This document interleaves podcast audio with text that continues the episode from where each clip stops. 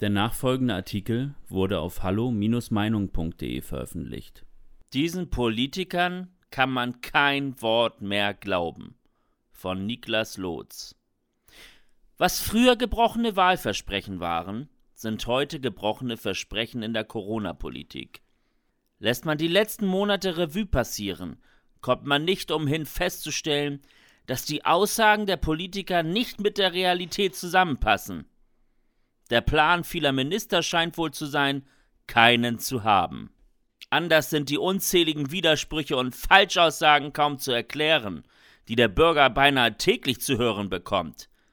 Demokratie und demokratischer Streit waren gestern. Nun leben wir in einer Verkündungsrepublik. Eine Form des politischen Zusammenlebens, die erst durch Corona salonfähig wurde. Merkel trifft sich mit den Ministerpräsidenten der Länder und dann werden im kleinen Kreis Entscheidungen getroffen, deren Auswirkungen 84 Millionen Menschen zu spüren bekommen.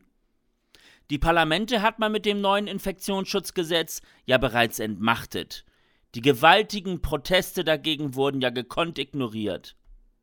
So befinden wir uns nun also in einer Situation, in der wir den Launen einer Angela Merkel wehrlos ausgeliefert sind. Die Regierungspolitiker behaupten konsequent, sie hätten nur das Beste für das Volk im Sinne und würden zudem lediglich auf die Wissenschaft hören. Eine Haltung, die sich oberflächlich betrachtet erstmal gut anhört, würde sie denn stimmen. Tatsächlich widerspricht sich die Regierung aber permanent, sowohl mit ihren Aussagen als auch mit ihren erlassenen Maßnahmen und Verboten. Noch vor wenigen Monaten meinte Jens Spahn beispielsweise, mit dem Wissen von heute würde man nicht noch einmal Einzelhandel und Friseure schließen. Nun ist jenes Wissen von heute das Wissen von gestern, und Deutschland ist wieder im harten Lockdown. Einzelhandel und Friseure werden von der Regierung erneut zwangsgeschlossen. Natürlich ist so eine Art der Kommunikation eine Katastrophe. Als Bürger schwankt man immer wieder, ob man der Regierung schlicht Inkompetenz oder sogar Ignoranz und Machtgier vorwerfen soll, denn das Ergebnis jener Politik ist maximale Zerstörung. Der Bundeswirtschaftsminister Peter Altmaier bezeichnete das Weihnachtsshopping vor kurzem noch als patriotische Aufgabe, mit der man den Einzelhandel retten solle. Nun wird eben jene patriotische Aufgabe von der Regierung wieder verboten. Das Weihnachtsshopping im Einzelhandel fällt dieses Jahr aus. Daran ändert auch ein Brandbrief des Handels nichts, welcher ungewohnt deutlich das gigantische Ausmaß der wirtschaftlichen Zerstörung anspricht. Auch Gastronomiebetreiber müssen sich komplett betrogen fühlen. So ließ man sie erst aufwendige Hygienekonzepte erstellen und sicherte ihnen zu, dass sie dann offen bleiben dürfen, nur um sie dann wieder komplett zu entmündigen und einen Lockdown zu verhängen. Dass Restaurants, auch nach Ansicht vieler Wissenschaftler, bisher kein Pandemietreiber waren, wird ignoriert. Offensichtlich geht es auch einmal mehr um Symbolpolitik und das sich gegenseitige Überbieten mit möglichst harten Maßnahmen, welches Politikern wie Markus Söder besonders wichtig scheint. Herauskommt bei all diesen Widersprüchen dann ein Land, in dem Moscheen und Kirchen offen bleiben dürfen, Kaufhäuser und Bars aber geschlossen sind. Wer hier einen Sinn sucht, dem sei versichert, es gibt keinen.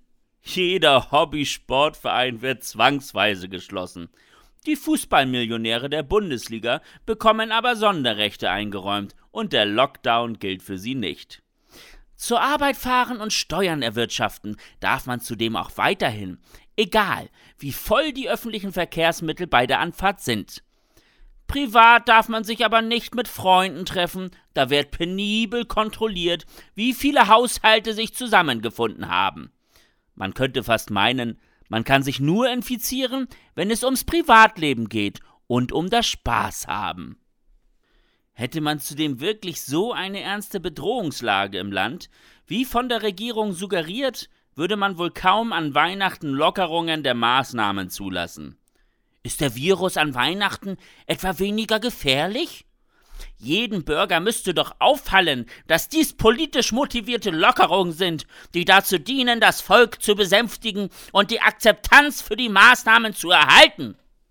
Wenn diese Zeit uns eines lehrt, dann, dass das Wort der aktuellen Regierung nicht viel wert ist.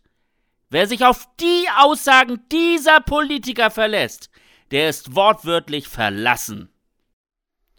Die wirtschaftlichen und gesamtgesellschaftlichen Schäden, welche mit dieser völlig überzogenen und widersprüchlichen Corona-Politik angerichtet werden, sind Grund genug, die verantwortlichen Politiker nie mehr zu wählen.